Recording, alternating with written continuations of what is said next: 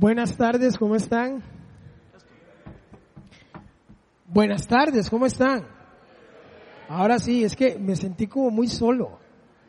Qué dicha, de verdad que siempre, siempre, siempre, siempre, siempre es un privilegio poder compartir con ustedes, especialmente cuando es Dios el que eh, va a hablarnos y, y, y eso lo garantizamos cuando realmente utilizamos la palabra de Dios y no tanto nuestro propio criterio lo que queramos decir.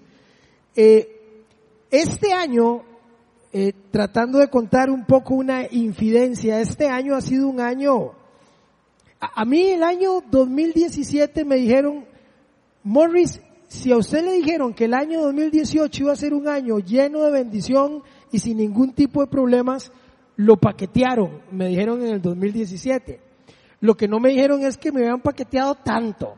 Es decir, el 2018 ha sido uno de los años más difíciles a nivel personal, a nivel ministerial, a nivel laboral, a nivel financiero, de a todos los niveles ha sido un año realmente difícil. Y uno llega a hacerse una pregunta y es, ¿dónde está Dios? Porque yo no sé usted, pero los que de alguna forma hemos dedicado nuestra vida al ministerio, uno siente que le deben un poquito más. No es cierto, no es bíblico, pero uno, uno, uno entra partiendo de decir, de Señor, soy, estoy en planilla, o sea, soy de los tuyos, ¿verdad? ¿Por qué, ¿por qué a mí? Sí, ¿por qué a mí? Porque alguien que ha decidido servirte, creerte, se, se me pone tan cuesta arriba. Y entonces uno podría pensar que de alguna forma Dios se durmió o Dios eh, eh, volcó el rótulo y salió a almorzar y no está. Y, y uno llega a la conclusión de que Dios nunca duerme, nunca se olvida y Dios está en control de todas las cosas, de todas, las buenas y las malas. Porque pareciera que en las malas no lo vemos, pero aún ahí el Señor está y aún ahí el Señor se glorifica.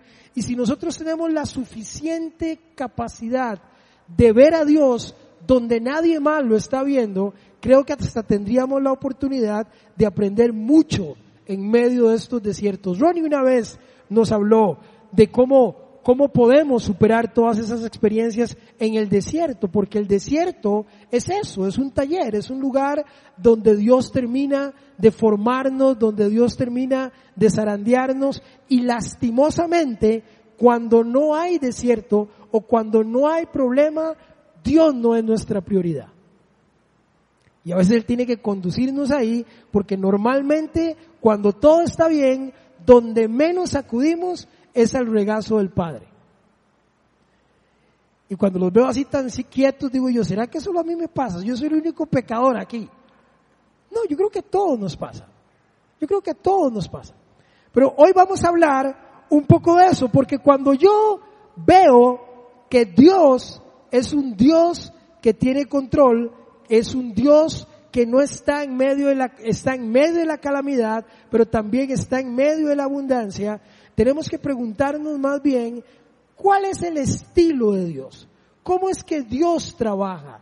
¿Cuál es la forma en que Dios trabaja y decide hacer las cosas? Eso es lo que vamos a estar trabajando hoy. Y para eso yo quisiera pedirle que usted pueda abrir su Biblia en el libro de Segunda de Reyes. Recuerdo que hace unos años, eh, cuando estábamos en Viña Escazú, eh, atendíamos como, como como un grupo de estudio bíblico que teníamos en mi casa, atendíamos a, a una gente en los anonos.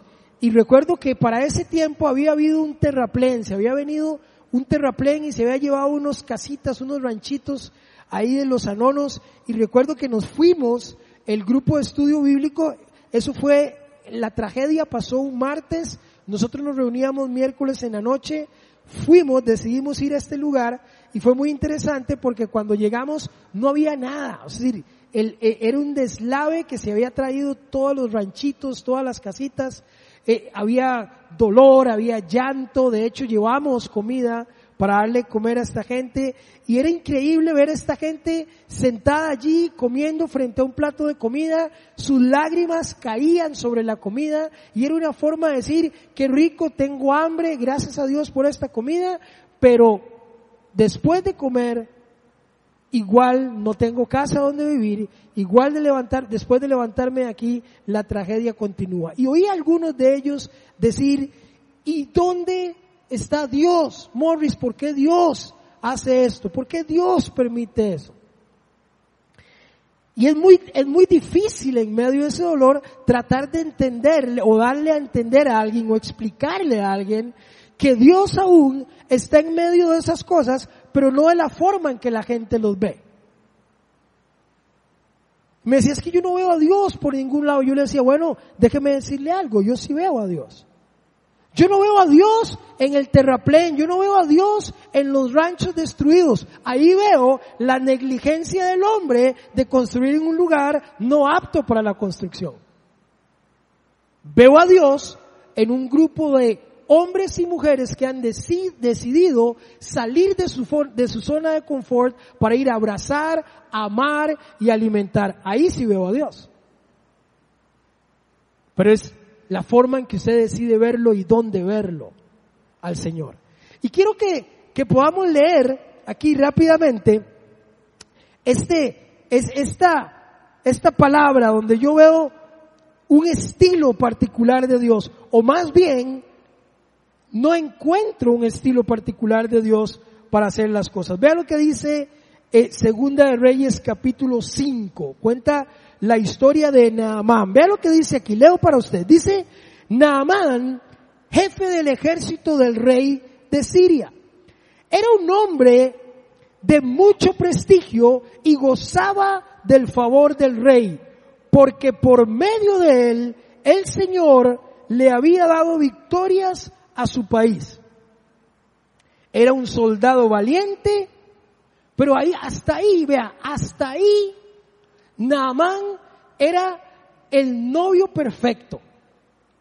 Para cualquier chica que anda buscando a alguien, el novio ideal, este era. Era el yerno perfecto, exitoso, gozaba con el favor del rey. Era el hijo perfecto. ¿Qué mamá no estaría orgullosa? Ah, que usted no conoce a mi hijo Naamán. El rey, él y el rey, el rey y él. Hasta ahí Naamán era un candidato a novio, candidato a yerno, hijo perfecto, amigo perfecto, contacto ideal. Pero no termina ahí, sino que dice esto. Y me encanta, cada vez que usted se encuentre un pero en la Biblia, por favor deténgase. Porque da todas esas características y dice, pero ¿Qué? No los escucho. Pero estaba enfermo de lepra. Y siempre hay un pero. Todos tenemos un pero. Usted dice, yo tengo el trabajo ideal, pero usted no conoce a mi jefe. Ay, a mí me encanta el barrio donde vivo, pero viera el vecino. Todos tenemos un pero. Absolutamente todos nosotros tenemos un pero. ¿Cuál es su pero? Yo pasé todo este año 2018 diciendo, pero, ah, yo sirvo al Señor, yo sé que el Señor es fiel, pero, y cada vez que se me desgastaba la fe, los peros aumentaban. Cada vez. Todos tenemos un pero. ¿Cuál es tu pero? Porque Naamán gozaba del favor, Naamán detrás de su escritorio tenía un montón de títulos y certificados pegados en la pared, pero era leproso. Era leproso. Tenía un rollo, tenía un pero. ¿Cuál es su pero? Algunos dicen, mire, a mí me encanta mi familia, pero mi hijo está en problemas de adicción.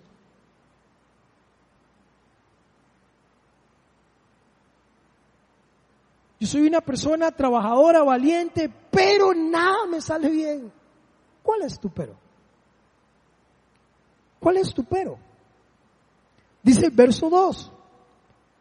En cierta ocasión, los sirios que salían a merodear capturaron a una muchacha israelita y la hicieron criada de la esposa de Naamán. ¿Casualidad? No lo creo. Vamos a verlo más adelante. Un día la muchacha le dijo a su ama, ojalá el amo fuera a ver al profeta que hay en Samaria, porque él lo sanaría de su lepra. Naamán fue a contarle al rey lo que la muchacha israelita había dicho. El rey de Siria le respondió, bien, puedes ir, yo le mandaré una carta al rey de Israel. Así Naamán se fue llevando, me encanta esto, llevando 30 mil monedas de plata, 6 mil monedas de oro y 10 mudadas de ropa. Y los que empujan la teología de la prosperidad, aquí se empiezan a frotar las manos. Porque hay un pero y el que tiene el pero va a buscar ayuda, pero no viene limpio. Los de la teología de la prosperidad empiezan a decir, ve, gloria a Dios. ¿Tendrá el favor de Dios un costo?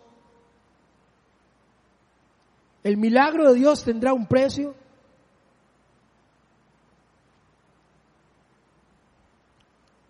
Naamán creía que sí.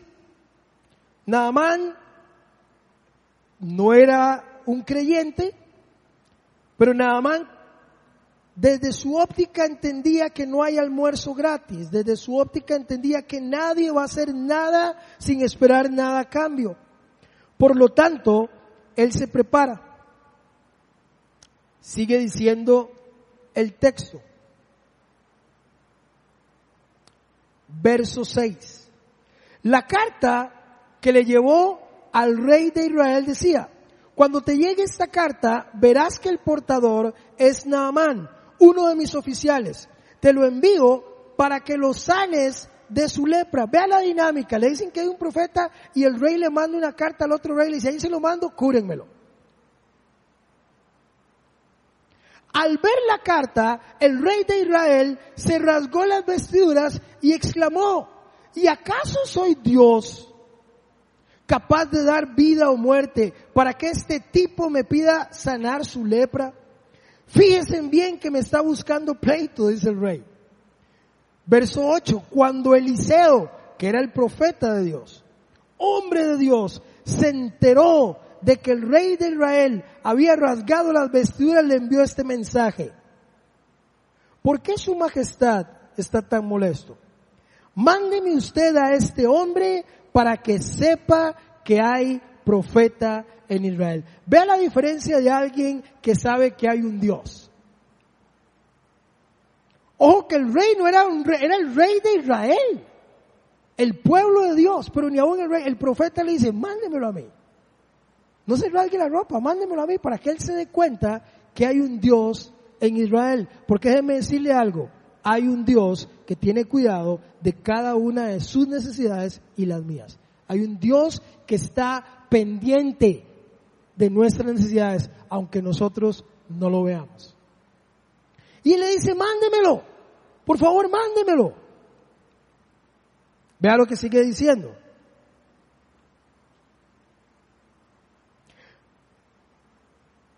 Así que Naamán, con sus caballos y sus carros, fue a la casa de Eliseo y se detuvo ante la puerta. Entonces Eliseo envió un mensajero que le dijera, ve y zambúllete siete veces en el río Jordán, así tu piel sanará y quedarás limpio. Naamán se enfureció y se fue, quejándose. Yo creí que el profeta saldría a recibirme, personalmente para invocar el nombre del Señor su Dios y que con un movimiento de su mano sanaría de la lepra. ¿Acaso los ríos de Damasco, el Habana y el Farfar no son mejores que todas las aguas de Israel? ¿Acaso no podría zambullirme en ellos y quedar limpio? Furioso dio media vuelta y se marchó. Entonces sus criados se le acercaron para aconsejarle, Señor, si el profeta te hubiese mandado hacer algo complicado, ¿usted no lo habría hecho acaso? Con más razón si lo único que le dice a usted es que se zambulla y así quedará limpio. Así que Naamán bajó al Jordán y se sumergió siete veces según lo había ordenado el hombre de Dios. y su piel se volvió como la de un niño y quedó limpio. Dejémoslo ahí de momento. Vea lo que está pasando, el contexto que está pasando aquí. Yo aquí veo en esta historia, veo tres puntos fundamentales que son los que quiero compartir con usted. Y el primer punto de lo que veo en esto es que Dios históricamente y típicamente utiliza personas. Dios utiliza personas para hablarnos. Y me encanta cuando Naaman está ahí. Y entonces capturan a una israelita y justo la israelita que capturan es para la casa de Naamán. Israelita que le termina diciendo, si él va al profeta allá, mira que va a ser sano. ¿Usted cree que eso es casualidad? Yo no sé si usted ha entendido esto, pero un esclavo en ese tiempo no tenía la potestad de hablarle a su amo sin permiso. No podía atribuirse eso. Pero esta chica lo hace. El texto no lo dice, pero estoy seguro que alguien que quiera cruzar esa línea es porque Dios le ha dicho, yo quiero que hagas esto. Y ella lo hace. Dios utiliza personas. Recuerdo cuando trabajaba en el campamento de la montaña y voy bajando de mi oficina porque iba a almorzar con mi esposa y justo cuando voy saliendo por recepción, la recepcionista me dice, Morris tiene una llamada telefónica y agarro la llamada telefónica así casi saliendo y entonces me dicen, hola Morris, soy Chris. Y yo decía, ¿quién es Chris? Y era Chris Dernley, el pastor de Viña Escazú. No teníamos una relación, no lo conocía. Y entonces me dice, mira, es que quiero hablar con vos, quiero invitarte a almorzar. Entonces, justo en eso, mi esposa está tocando la puerta de la oficina porque vamos a almorzar. Ya tenemos una agenda para ir a almorzar. Y cuando ella viene entrando, yo estoy con el teléfono con un gringo que casi no conozco que me está invitando a almorzar. Entonces, cuando mi esposa entra, yo agarro el teléfono y le digo, mi amor, un gringo que me está llamando a almorzar. Y ella me dice, como buena esposa. Yo no voy a almorzar con alguien que yo no conozco. Deje de hacer planes. No, yo no estoy haciendo planes. Me cayeron los muertos a mí. O sea, yo le estoy explicando y me cayeron los muertos a mí. No, no, no, yo no estoy haciendo planes. Te comparto lo que está pasando. Y entonces yo digo, aquí me zafo esto. Entonces le digo, mira Chris, qué pena, pero es que mi esposa viene llegando y ya habíamos quedado en ir a almorzar. Y él me dice, no, justamente, genial, tráela, me gustaría conversar con los dos. Y le digo, ok, pura vida. Entonces nos quedamos de ver en Begelman. Agarro el carro, nos quedamos de ver ahí, pero yo me voy para el Begelman que está ahí por McDonald's, en, ¿cómo se llama ahí? ¿Perdón? Ahí. Y él se va para el Begelman que estaba por la Paco. Entonces yo estoy ahí con un cambio de agenda, a la hora que era y nada, y cinco minutos, y yo, y dicen que los gringos son puntuales y no es, y que esto y que lo otro. Y al rato me entra una llamada, y cuando me entra la llamada, contesto y me dice, Morris, ¿cómo estás? Y le digo, bien, brother, aquí esperándote, con un poco de sarcasmo. Y él me dice, bro, yo también. Y le digo, ¿pero dónde estás? Entonces ya, al final nos dimos cuenta que estábamos en el mismo lugar, habíamos llegado ambos temprano, pero en lugares diferentes. Entonces, él me dice, ¿dónde está? Yo le digo que voy para allá, yo llego, cuando yo entro, empiezo a hacer un contacto visual y veo a este gringo que no parece gringo, ¿verdad? Pero lo reconozco, o sea, ya yo lo había visto en el campamento un par de veces con Fundavida, entonces yo asumo que es él, él me levanta la mano, nos sentamos en la mesa y empezamos a conversar. Él empieza a hablar y yo quedo pasmado. Porque él empieza a hablar cosas que nadie sabe y empieza a decir cosas que son conversaciones de alcoba entre mi esposa y yo a la una de la mañana cuando estamos preocupados por cosas, conversaciones ahí que yo empiezo a pensar, ¿y este chaval lo que tiene micrófonos en el cuarto qué? No. ¿Sabe por qué? Porque Dios utiliza personas para hablarle a usted y para hablarle a mí. La pregunta es si nosotros estamos atentos a escuchar a Dios. Esa es la pregunta a contestar. Dios utiliza personas. utiliza personas y a veces las menos esperadas. Me voy para un congreso allá en Chicago, en, una iglesia que Willow Creek, y nos vamos para allá, y, dentro del, del, menú de expositores hay un chavalo carguísima que a mí me encanta, se llama Rod Bell. Es un comunicador excelente. En, algún momento creo que se le ha perdido un tornillo, pero yo sé que lo va a encontrar. Pero un chaval, un comunicador increíble. Chavalo muy carga. Y está dentro del menú y entonces cuando él lo pone ahí, yo digo, yo tengo que escuchar a Rod Bell. Es un congreso de una semana y, y, uno empieza a ver, especialmente los que vamos de Latinoamérica, usted empieza a ver que en las sesiones de la mañana casi nadie va. Entonces usted un montón de, de ticos comprando y todo y con paquetes y todo. A la sesión de la mañana casi nadie va. Yo no soy así, a mí me gusta ir a todas las sesiones, aparte que mi jefe andaba por ahí, entonces tuve que comerme todas las sesiones, ¿verdad? Y él decía es gringo, entonces tuve que comerme ahí todas las sesiones, estaba ahí. Y, y en la noche dicen que Rod Bell eh, está en, en, el, en el libreto de la noche, cuando llega la noche, se para el maestro Ceremonis, el pastor a cargo ahí, y dice, gente, qué pena, eh, Rod Bell tuvo un problema en el aeropuerto, un problema con los vuelos y las conexiones, no va a poder venir ahora, pero él va a venir este, tarde en la noche posiblemente, y lo vamos a pasar para la primera sesión de mañana en la mañana. Pura vida. A la mañana siguiente, atípicamente eso está así porque es Rod Bell, nadie, todo el mundo quería oír a Rod Bell, por supuesto.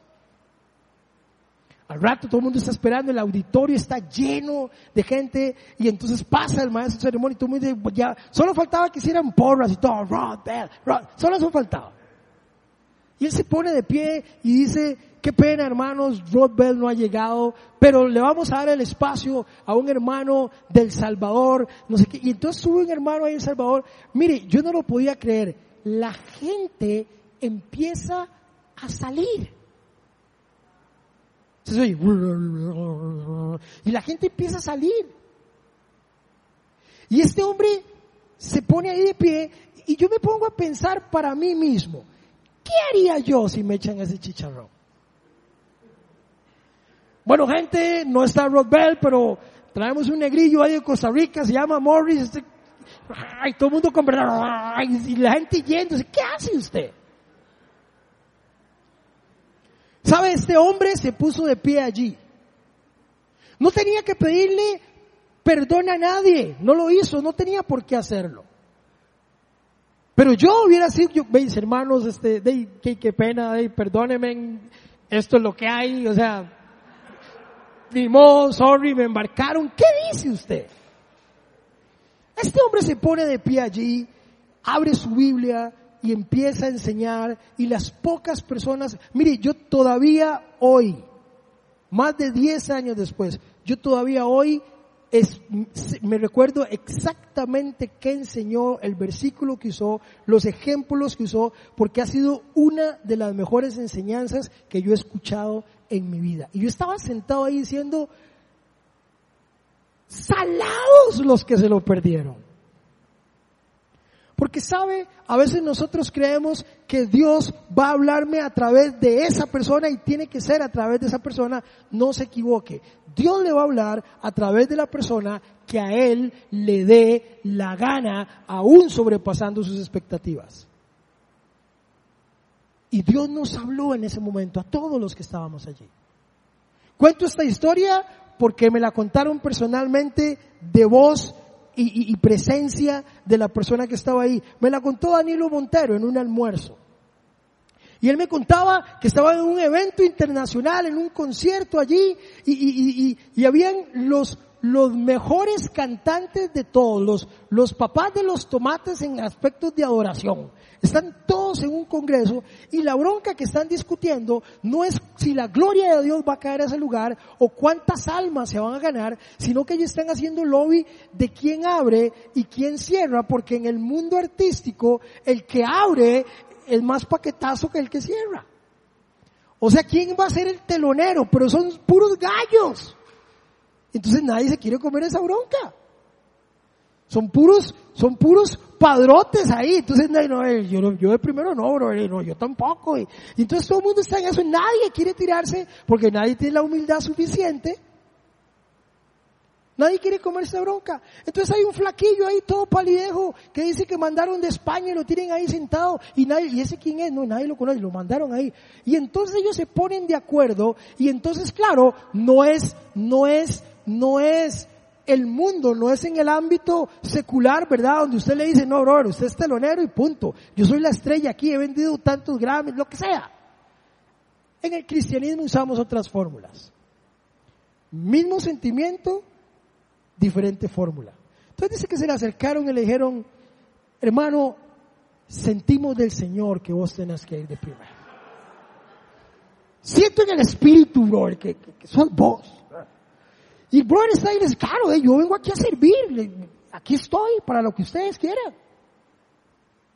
El hombre entra, y todo el mundo decía, bueno, ya nos quitamos por lo menos el primer chicharrón, ya lo embarcamos, el hombre pasa, se sienta en su piano, nadie lo conoce, este hombre empieza a adorar y la gloria de Dios cae en ese lugar y se transforma. Mire, dicen que la bronca más bien era cómo lo apiamos sin que nos apedree la gente que está recibiendo la gloria de Dios a partir de este instrumento. Años después grabó un disco. Hoy ha grabado muchísimos discos. Hoy es famoso, hoy se llama Marcos Vidal. En aquel tiempo nadie lo conocía. Pero la gloria de Dios cayó ahí porque cuando Dios tiene algo relevante que decirte, va a usar a la persona que menos lo espera. ¿Saben qué me baso? Usó una mula. Hasta una mula usó, la mula de Balán, la usó para hablarle a su pueblo. Si usó una mula y algo equivalente, ¿cuánto no más va a usar a Dios? Pero Dios va a usar gente. Primera de Pedro dice que nosotros tenemos que honrar y obedecer a nuestros jefes y pone un apartado, me encanta porque pone un apartado, dice, aun cuando ellos no lo merezcan.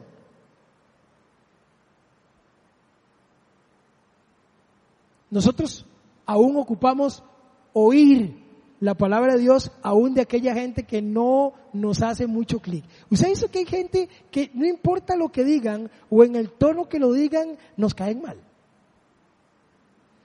En, el argor evangélico se llaman los hermanos lija. Los hermanos lija, esos que te van formando. Algunos dicen, ah, yo tengo sí un par de hermanos esmeril, sí, esos, ¿verdad? Que, que, que el roce entre la comunidad de Dios nos va formando.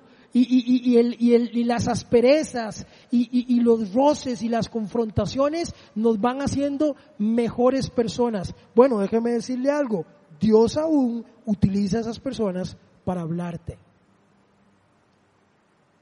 A mí me llama la atención cuando la gente eh, en vida abundante me pasaba y me pasaba en la viña Escazú, todavía no me ha pasado aquí y espero que no me pasen porque les tengo ya un discurso preparado a los que lo hacen. Pero cuando estaba en estos dos lugares, me llamaba la gente, me llamaban y decían, Morris, ¿cómo estás? Muy bien, eh, que Dios te bendiga. Este, brother, ¿quién enseña hoy? Y yo, no sé, ¿por qué? Ah, no, quería saber, a ver si voy sea, pareciera que la gente va dependiendo de quién predique. Yo creí que iban por quién, de quién se predica.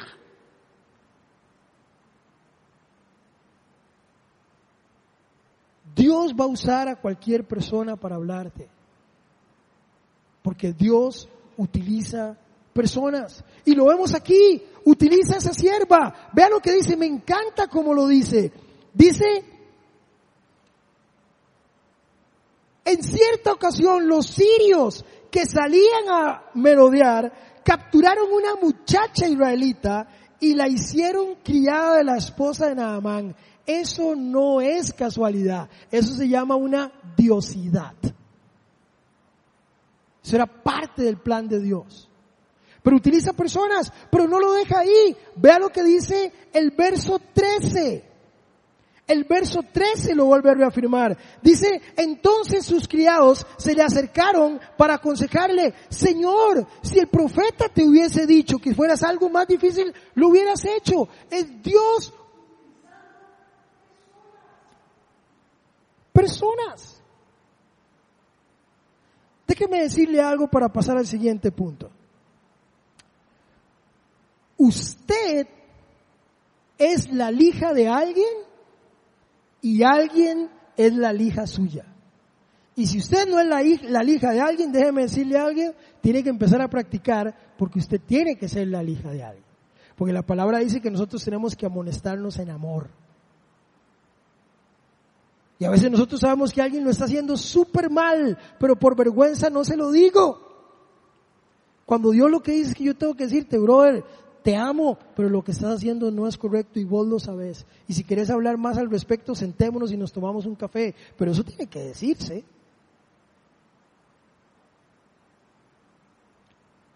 Me contaba mi amigo Ricardo que era, él era, él fue profesor en, en la escuela bíblica donde yo estaba.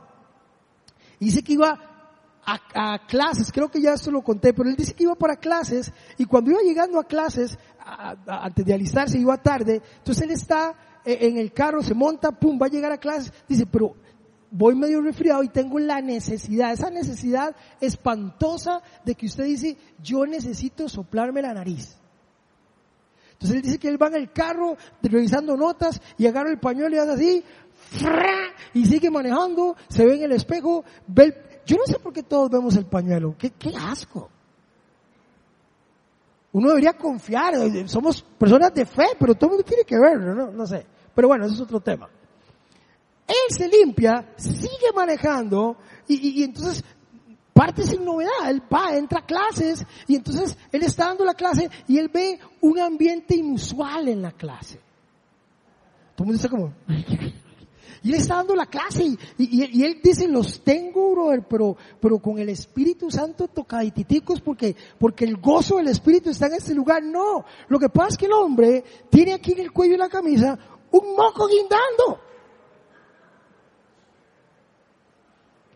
Pero déjeme decirle algo, el problema no es el moco, el problema son 20 estudiantes que lo están viendo y nadie tiene la capacidad de decirle, ¿sabe? En el cristianismo es igual. ¿Cómo agradece uno que cosas que lo hacen lucir mal a uno, alguien tenga la capacidad y el amor de decirle, brother, mira, eso te hace lucir mal? Porque Dios utiliza personas para hablar. La segunda cosa que yo veo aquí en, este estilo de Dios para hacer las cosas y me encanta es que Dios, principalmente Él, no se le puede meter en una caja. Dios es impredecible. Y entonces nosotros queremos que Dios haga las cosas como yo digo, cuando yo digo, a la hora que yo digo y en la forma en que yo creo que debe hacerse. Y eso es un grave error. Dios no trabaja así. Dios no trabaja así. Es más lejos de trabajar así. Dios es impredecible. Me encanta cuando Dios sana a alguna gente y dice voy a sanar a ese ciego y la Biblia nos cuenta que hay ciegos que le dijo por solo su palabra dice quiero que veas. ¡Pum! A otros se le acerca y escupen el barro y le pone el barro. ¿Cuál es la diferencia entre esos dos? Ninguna. Es que Dios en la escuela, en creatividad, sacó 100. Eso es todo, es un Dios creativo.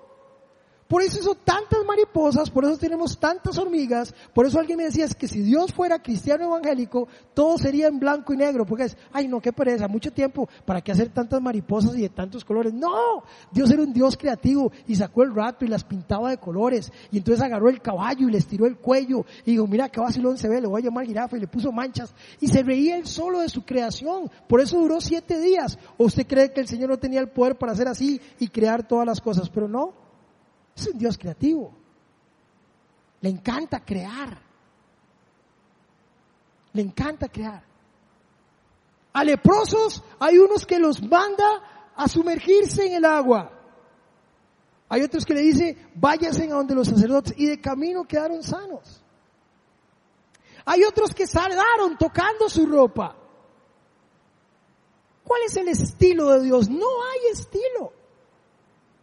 No lo podemos meter en una caja, no podemos decir es que Dios trabaja así y esta es la forma en que Dios trabaja. Y entonces como no lo está haciendo así conmigo, Dios está bravo conmigo o no me quiere o me cerró la puerta en la cara o se durmió o conmigo parte sin novedad. Ese no es Dios. Dios es creativo y busca formas diferentes para tratar con nosotros. A veces con años bien difíciles como el 2018 para mí.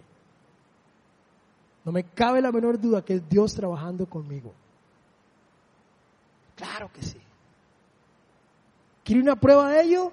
Que a mí la gente, a mi esposa siempre le dicen, ay, es que su esposo habla tan bonito y es tan simpático. Y, uno esperaría que la esposa diga, ay, sí, es... Y mi esposo un día si, si le gusta se lo regalo. Sí. ¿Sabe? Todos todos tenemos rollos y, cosas que resolver. Sí, a mí me encantaría, pero yo dudo y he dudado todo este año de, la fidelidad de Dios. Y cuando le decían eso a mi esposa, la gente no sabe. Yo no lo sabía que era orgulloso. Yo no sabía que era orgulloso. Y me decían, ¿usted es orgulloso? hombre, horror, yo. Mentira. Claro que soy orgulloso este año 2018 con todas las dificultades. Dios no nos ha faltado, pero hemos estado, como dicen, coyol comido, coyol qué es? Coyol quebrado, coyol comido. Y yo me di cuenta que era orgulloso porque levantar el teléfono y decirle a un hermano, oye hermano, estamos en carne viva, usted me ayuda con un diario, no tenía la humildad para poder hacer eso. Así que Dios tenía que trabajar conmigo. Y nunca hubiera aprendido esa lección si no hubiera sido a través de una crisis. Nunca lo hubiera aprendido. Nunca. Porque Dios trabaja de formas diferentes de formas diferentes. No usa un molde, usa diferentes formas. Dios usa la crisis para trabajar. Dios usa la bendición para trabajar. Dios usa amigos para bendecirte. Dios usa formas diferentes para trabajar con cada uno de nosotros. Dios es impredecible. Y eso me encanta. Vea lo que dice el verso 11 porque todos tenemos un poco de Naamán. Vea lo que dice, verso 11, Naamán. No, lo voy a leer antes, hablando de humildad. Así que Naamán, con sus caballos y sus carros, fue a la casa de Eliseo y se detuvo ante la puerta. Entonces Eliseo, qué lindo que es Dios. Ojo, el hombre viene con carta del rey viene con su comitiva, con su caballería, viene armado con oro, viene armado con plata y se lleva 10 chaines de lujo. El hombre se parquea frente y llama, pero vea lo que es Dios. ¿Qué había dicho el profeta? Díganle que venga para que vea que hay profeta en Israel. Uno esperaría que salga, pero no, vea lo que hace. Dice, entonces Eliseo envió mensajero a que le dijera, ve y zambúllete siete veces en el Jordán. O sea, no sale él, le manda el criado, le manda el asistente. Y empieza a trabajar el orgullo de este hombre. Y ahora el pero no es solo la lepra. Ahora el pero tiene que ver también con un tanto de orgullo. Suave, este man no sabe quién soy yo. No sabe que traigo cartas del rey. Y si supiera que no, limpio no vengo, a mí que tampoco me humillo, yo un limpio no soy. Y empieza a sacar su cara más fea. Dice, zambúllete siete veces en el río Jordán, así tu piel sanará y quedará limpio. Naamán se enfureció y se fue. ¿A qué fue Naamán a buscar al profeta? ¿Ah? No los escucho. Por sanidad. Le dan la receta de la sanidad y se enoja. Yo no sé si se lo está notando. Le dicen, no, tranquilo, brother, vaya allá y su piel va a quedar como la de un bebé. Es que ni siquiera le dice, va a quedar como nalguita de bebé. Es lo que dice el texto, dice que va a quedar como piel de bebé. A eso vino. Pero ahí nos damos cuenta que su problema no era solo la lepra. Tenía que ver con orgullo. Tenía que ver con falta de humildad y tenía que ver con otro montón de cosas que no eran solo lo que se veía, había un montón de baile por dentro. A eso vino y cuando le dan la receta se va bravo. Pero no solo bravo, se va convertido, vea lo que dice. Se fue quejándose. Y aquí es donde empieza él y nosotros a meter a Dios en un molde. Vea lo que dice. Yo creí que el profeta saldría a recibirme personalmente para invocar el nombre del Señor su Dios y que con un movimiento de sus manos, hasta grafica, o sea, el hombre dice, tenía que salir y tenía que hacer chiquitibuna la bim bomba. O sea, el hombre dice y el hombre dice, ¿cómo debió ser mi milagro? Y como no es así, me voy bravo y hasta resentido. Ojo que sutil trabaja el enemigo. Ojo que sutil trabaja el enemigo. Porque usted llega a buscar ayuda a la iglesia en una consejería matrimonial y dice, sí, brother, pues es que usted tiene que casar. Yo ahí no vuelvo. Ahí no vuelvo. Esa madre la agarró conmigo. Ahora el malo de la película soy yo. Si viniste a buscar ayuda. Y te das cuenta que entonces el rollo no era solo traes un baile por dentro. Y ahí lo vemos. Ahí lo vemos. El hombre describe cómo debería ser. Y dice, movimiento de sus manos me sanaría la lepra. Y vea lo que termina diciendo. ¿Acaso los ríos de Damasco, el Habana y el Farfar no son mejores que todo el agua de Israel? ¿Y sabe por qué es eso? Porque el río Jordán es uno de los ríos más sucios. Es tremendamente sucio.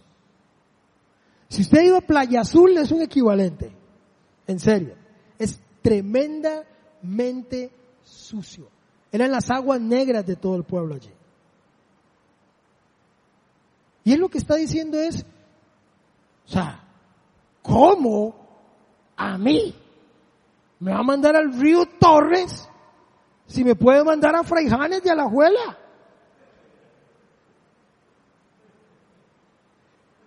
¿Me explico? Es lo que está diciendo. O sea, ¿cómo me va a mandar a mí al tiribí, brother? Jamás. O sea, no, él no sabe quién soy yo.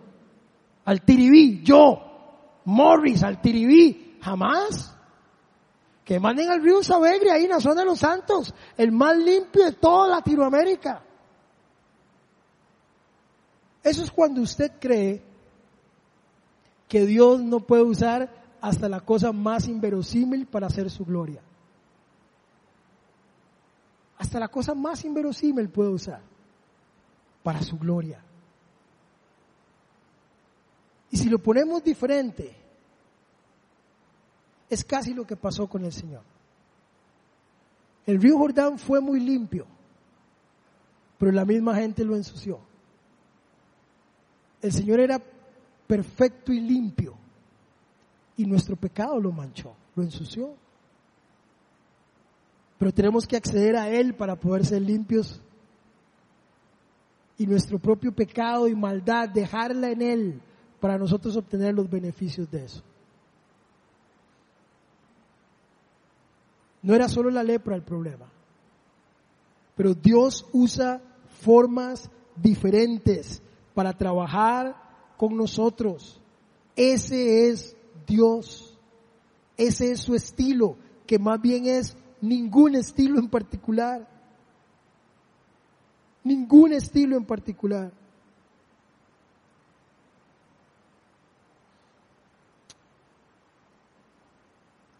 Dios es impredecible, gente, y no obedece ni, ni se rinde a nuestro estilo o a la forma en que nosotros decimos que Él tiene que trabajar.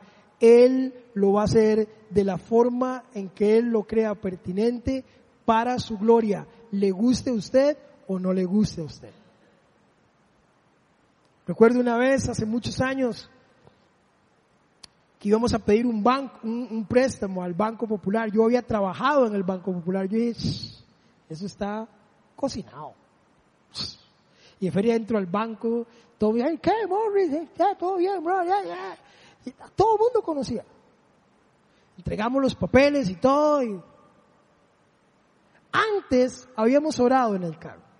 Yo llegué, me parqué y obviamente, por supuesto, el pastor, entonces le digo a mi esposa, no, mi amor, antes de entrar, esto está cocinado, pero antes de entrar, orémosle al Señor para que Dios haga su voluntad y cumpla su voluntad en nosotros. Entonces empecé a orar al Señor y tú sabes, si hagas tu voluntad en la tierra como en el cielo y alabado y aleluya y cada uno con la suya. Toda la oración me eché. Todo lo dije. Entramos al banco, creo que la cosa está lista, salgo del banco, me traen el documento y el amigo con una gran sonrisa en el rostro me da el file. Mire, yo ni siquiera lo había revisado, y este está cocinado, entonces lo agarré y voy por afuera y leo y dice denegado. Y yo me siento en el carro chivísima, bravísimo. Hasta que mi esposa me dio una lección que nunca olvidaré. Ella me dijo, dime amor, no oramos para que si no era la voluntad de Dios, cerrara todas las puertas y cierre las puertas y estás aquí ahogado. Y yo, bueno, eh, así es Dios. Con el tiempo me di cuenta que es lo mejor que nos pudo haber pasado. Cuando alguien se sentó conmigo y dice, brother, si es necesario hacerlo, pero no empecé su matrimonio con deudas. Y, deudas de consumo. Está bien la deuda de una casa, pero no deudas de consumo, porque lo que queríamos era ir a Golfito y comprar el tele y todas las cosas. Nos lo negaron y cuando nos casamos todas esas cosas que iban a comprar, Dios nos las bendijo a través de personas, porque Dios utiliza personas. A veces Dios te dice no y es el mejor no que alguien te pueda dar. Es exactamente cuando usted le dice al chiquillo, no entre a la cocina, ¿qué hace? Ay, Padre amado, gracias por velar por mi protección y por mi seguridad. Eso no pasa. Ahí se van desinflándose todo el cabello. Pero sigue sabiendo usted, usted sigue sabiendo que es lo mejor para él. Usted lo sigue sabiendo. Y se mantiene firme porque usted sabe que por más rabieta sigue siendo lo mejor para él. El Señor sabe que es lo mejor para nosotros, créame. Créame. Y por último, pero no menos importante, el tercer punto es Dios quiere una transformación profunda. Vea, si Dios no quisiera esto, podríamos nosotros vernos tentados a pensar que todo el sufrimiento o todas las pruebas que nosotros estamos pasando es una especie de masoquismo recreativo de Dios. Sí, que Dios nos lleva a poner, a llevar palo por vara. No. Eso se da en otras culturas y en otras religiones. Como en el vudú, que entonces se agarran un muñeco suyo y le empiezan a meter agujas y usted, ay, ay, ay, ese no es Dios. Yo no me imagino a Dios haciendo ay Morris y lleve palo este año y el 2018 te voy a dar, ese no es Dios. No es el Dios de nuestros abuelos que decían, espérese que Dios lo castigue y va a ver. No, ese no es el Dios. Es un Dios que si por alguna cosa tu lectura es de algo negativo, es que Dios está haciendo algo porque va a transformarte profundamente. Profundamente. Y lo hizo, lo hizo. Vea lo que dice aquí. Vea lo que dice el verso 15. Luego, Naamán volvió con todos sus acompañantes bueno, leamos desde antes para ver el milagro. Entonces sus criados, porque Dios usa personas, se le acercaron para aconsejarle, Señor, si el profeta te hubiese mandado hacer algo complicado, usted lo hubiese hecho. Con más razón si lo único que te dice, si lo único que le dice a usted es que se zambulla y así quedará limpio. Así que Naamán bajó al Jordán, se sumergió siete veces, según lo habían ordenado el hombre de Dios, y su piel se volvió como la de un niño y quedó limpio, literalmente baby face, literalmente. Verso 15. Luego Naamán volvió con todos sus acompañantes y presentándose ante el hombre de Dios le dijo, ahora reconozco que no hay Dios en todo el mundo, sino solo en Israel. Le ruego a usted aceptar un regalo de su, de su, de su servidor. Y le dije que cuando él alistó el oro y alistó la plata y las mudadas, los de la teología de la prosperidad se frotaban las manos. Pero aquí se les cayó el argumento. Aquí es donde se les cae el argumento. Le ruego a usted aceptar un regalo de su servidor.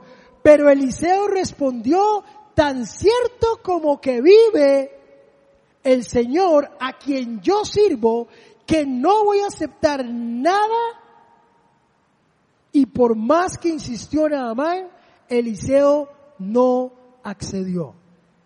Y aquí se les cae la pantalla a los de la teoría.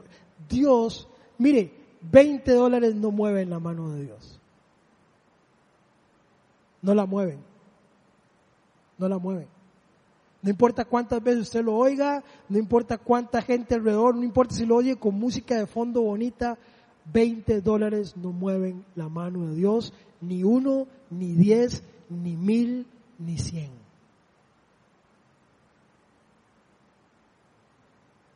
Y me encanta que el texto diga que no era un asunto de plata, plata había. No era un asunto de plata. Pero la plata no mueve, no mueve a Dios. Dios no es una rocola. Nosotros creemos, vemos a Dios como una especie de rocola. Yo recuerdo cuando era pequeño y mi papá nos llevaba a un balneario famosísimo, el, balneario de los pobres, se llamaba Los Joncales allá en Desamparados. Con un salón. Y nos llevaban ahí y a mí me encantaba porque nos llevaban y mi papá que se sentaba a comer y nos llevaba y él siempre llevaba unas monedillas y entonces yo agarraba las monedas y salía en carrera porque había una rocola al fondo. Y a mí me encantaba llegar y echar las monedas a la rocola porque me daba la oportunidad de meter las monedas en la rocola y escoger yo cuál música quería escuchar. A veces creemos que Dios es una suerte de rocola que yo le echo los 20 dólares y entonces le, escojo la música y el ritmo que, que él tiene que bailar y la cosa no es así. La cosa no es así.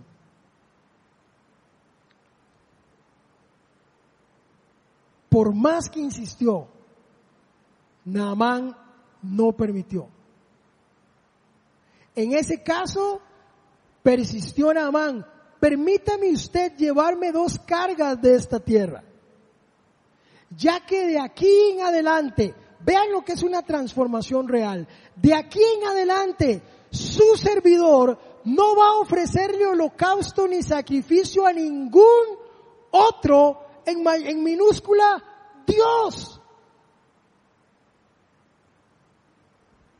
Ahí llegó alguien que no creía en Dios y se va alguien diciendo a ninguno de los otros dioses le voy a servir porque hoy me voy de aquí sabiendo que sí hay un Dios y solo existe el Dios de Israel. Si eso no es una transformación profunda, no sé qué lo es.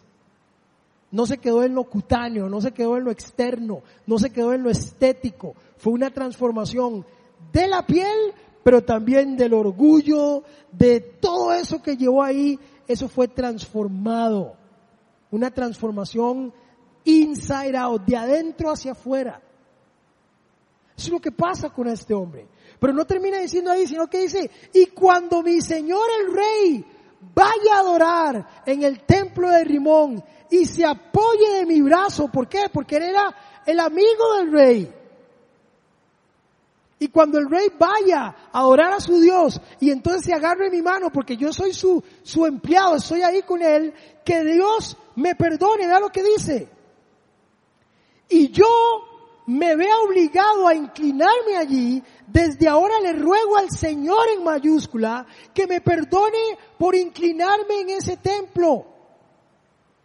Es lo que está diciendo, mire, aun cuando yo lleve a mi jefe a adorar a su Dios, que Dios me perdone porque voy a hacerlo por obediencia a mi jefe, porque el Señor dice que nosotros tenemos que respetar a nuestras autoridades. Pero mi corazón no está ahí. Es lo que está diciendo. Mi corazón no está ahí. Mi corazón está con el Rey de Reyes y Señor de Señores. Es como decía alguien ahí, uy hermano, es que yo estoy atribulado porque un hermano me dijo que yo estaba en maldición porque trabajo en la cervecería Costa Rica. Yo le decía, brother, como cualquier otra persona, si usted se siente incómodo, aplique para trabajar en cualquier otro lado como cualquier otro empleado. Pero no importa, Dios necesita gente que le ame y gente que sea modelo de Dios, aún en ese lugar. Dios necesita que gente modele a Cristo, aún en un lugar que parecería que no hay Dios por ningún lado.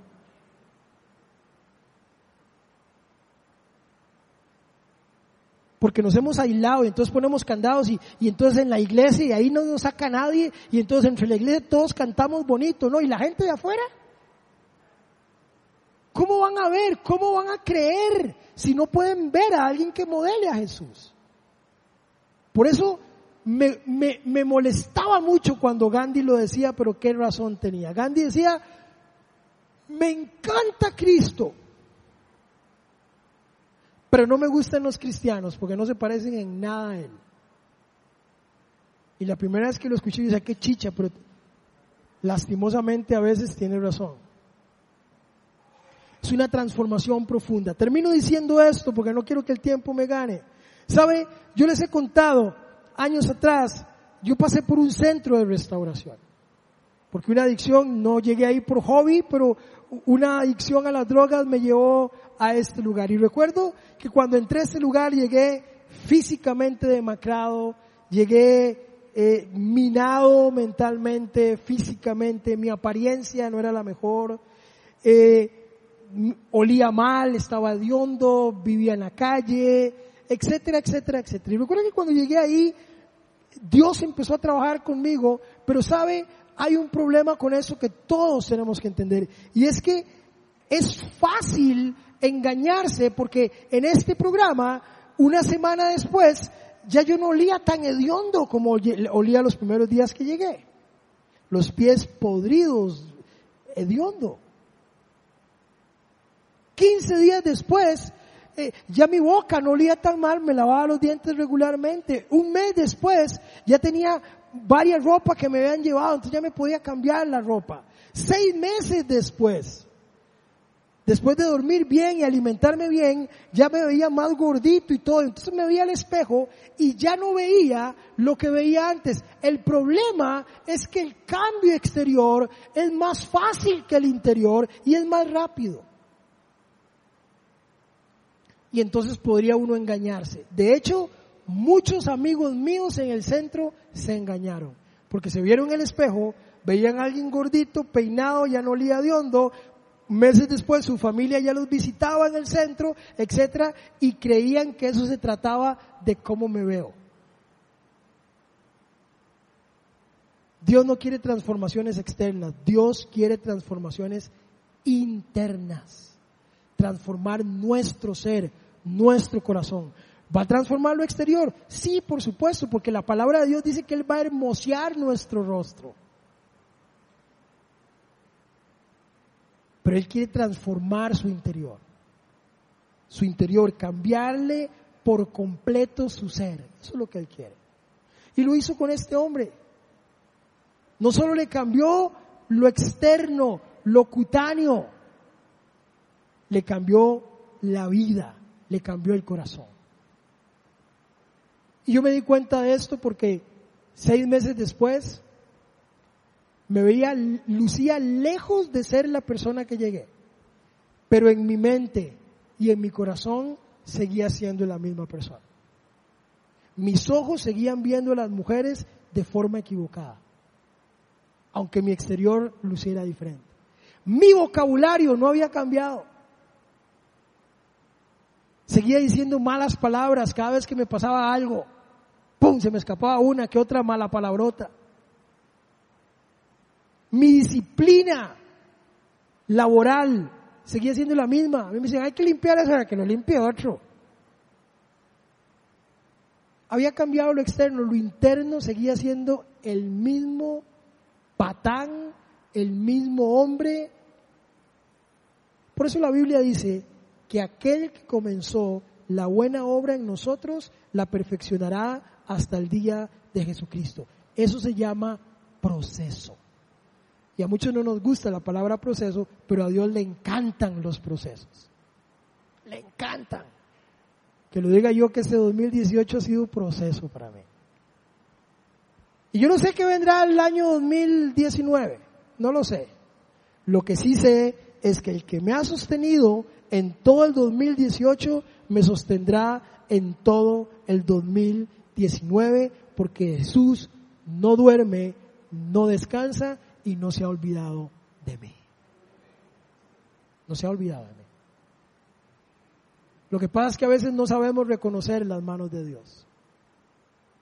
A veces no sabemos reconocer la obra de Dios. Y queremos que Dios haga las cosas como yo quiero. Y por eso Proverbios dice, y entonces la vasija le dirá al alfarero cómo hacerlo. No, es el alfarero el que decide cómo hacer la vasija. Es Él. Termino con esta historia mientras adoramos. Estábamos en un grupo de matrimonios y, y hacían dos círculos. Era un círculo de hombres, un círculo de mujeres. Y agarraban a un miembro, una mujer, y la ponían dentro del círculo de hombres. Y agarraban a un hombre y lo ponían dentro del círculo de mujeres. Y la dinámica era que las mujeres estaban en círculo, los hombres en círculo, y a esta persona que ponían ahí le vendaban los ojos.